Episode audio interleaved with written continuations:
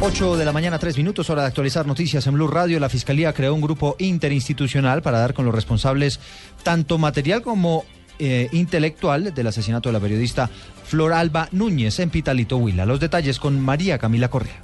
Eduardo, muy buenos días. El director de Fiscalías del Huila, Harold Fierro, informó que una vez se supo del asesinato de la periodista Floralba Núñez en Pitalito, se asignó un fiscal para que investigue el caso con el apoyo de la Policía Judicial de la SIJIN, CTI y de la DIJIN. Explicó cuál es el paso a seguir. Lograr la recolección de los elementos materiales probatorios y evidencia física que permitan identificar e individualizar el autor de los hechos en el menor tiempo posible. Para ello se dispuso el apoyo interinstitucional e interdisciplinario, con especialidades tales como balística y morfología, entre otras, así como un grupo de expertos, analistas e investigadores. Esperamos en un corto tiempo lograr el esclarecimiento de este crimen. Recordemos que la periodista fue asesinada por un hombre que le disparó por la espalda en el momento en el que ingresaba a la emisora donde trabajaba. María Camila Correa, Blue Radio.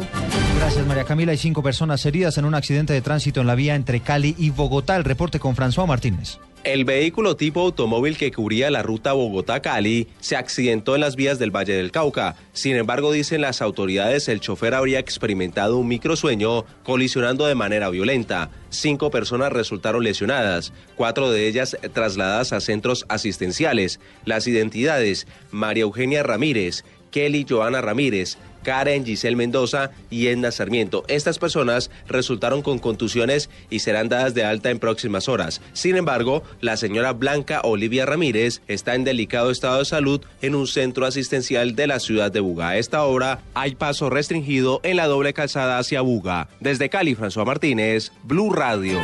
8 de la mañana, 5 minutos y atención a los habitantes de Bucaramanga porque para hoy están previstos varios cierres en la vía hacia Cúcuta por reparaciones. Javier Rodríguez. Durante este fin de semana habrá cierre de la vía entre Bucaramanga y Cúcuta por trabajos de reparcheo que adelanta contratistas del Invías. Estos cierres pueden durar hasta dos horas, explicó el comandante de la Policía de Tránsito en Santander, Mayor Edwin Angarita. Vamos a tener eh, cierres momentáneos en el tramo vial Bucaramanga-Pamplona para conocimiento de las demás personas por razón de obras de, de, repavimentación y de mantenimiento que se están realizando en dos puntos entre el sector de Berlín y Bucaramanga. Las autoridades reportaron que las vías que comunican a Bucaramanga con Bogotá, Barranca Bermeja y Costa Atlántica no presentan ningún inconveniente. En Bucaramanga, Javier Rodríguez, Blue Radio. Javier, gracias. Ya son las 8 de la mañana, 5 minutos, hora de información internacional. Hay crisis política en Egipto tras la renuncia de su primer ministro y todo su gobierno en medio de un escándalo de corrupción. Simón Salazar. El presidente egipcio Abdel Fattah al-Sisi aceptó la dimisión del primer ministro Ibrahim Melev y de su gobierno, aunque les encargó que continúen en funciones hasta la formación de un nuevo gabinete. No ha trascendido los motivos de esta decisión, sin embargo, fuentes oficiales informaron que la razón de la dimisión sería el descontento del presidente y de algunos sectores con la actuación del gobierno y por la implicación de algunos ministros en casos de corrupción. Recordemos que el pasado 7 de septiembre la policía detuvo en el Cairo al entonces ministro de Agricultura Salah Hilal por un delito de corrupción y soborno. El presidente egipcio encargó al ministro de Petróleo Sherif Ismail formar un nuevo gobierno en el plazo de una semana tras la dimisión de este anterior gabinete, según un comunicado de la presidencia. Simón Salazar, Blue Radio.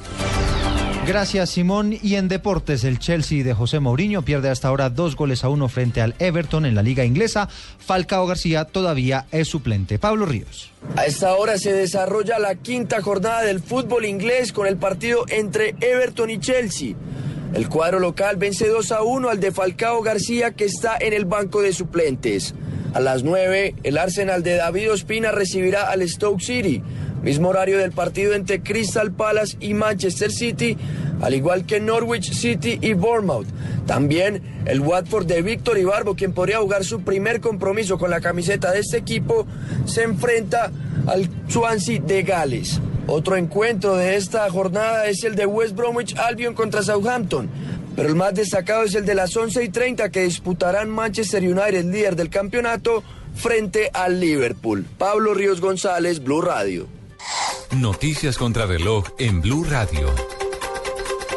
8 de la mañana y 8 minutos. Estamos atentos porque sobre las 2 de la tarde llegará la canciller de Colombia, María Ángela Holguín, a Quito para el encuentro que sostendrá con su homóloga de Venezuela, Delcy Rodríguez, en lo que podría ser un primer avance de cara a un encuentro directo entre los presidentes Santos y Maduro con el fin de superar la crisis fronteriza.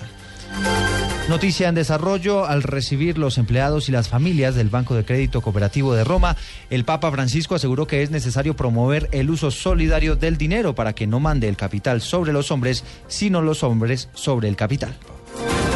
Y la cifra que es noticia hasta ahora ya son 104 los muertos que se contabilizan por parte de las autoridades en India tras la explosión de varias pipetas de gas en un restaurante de ese país.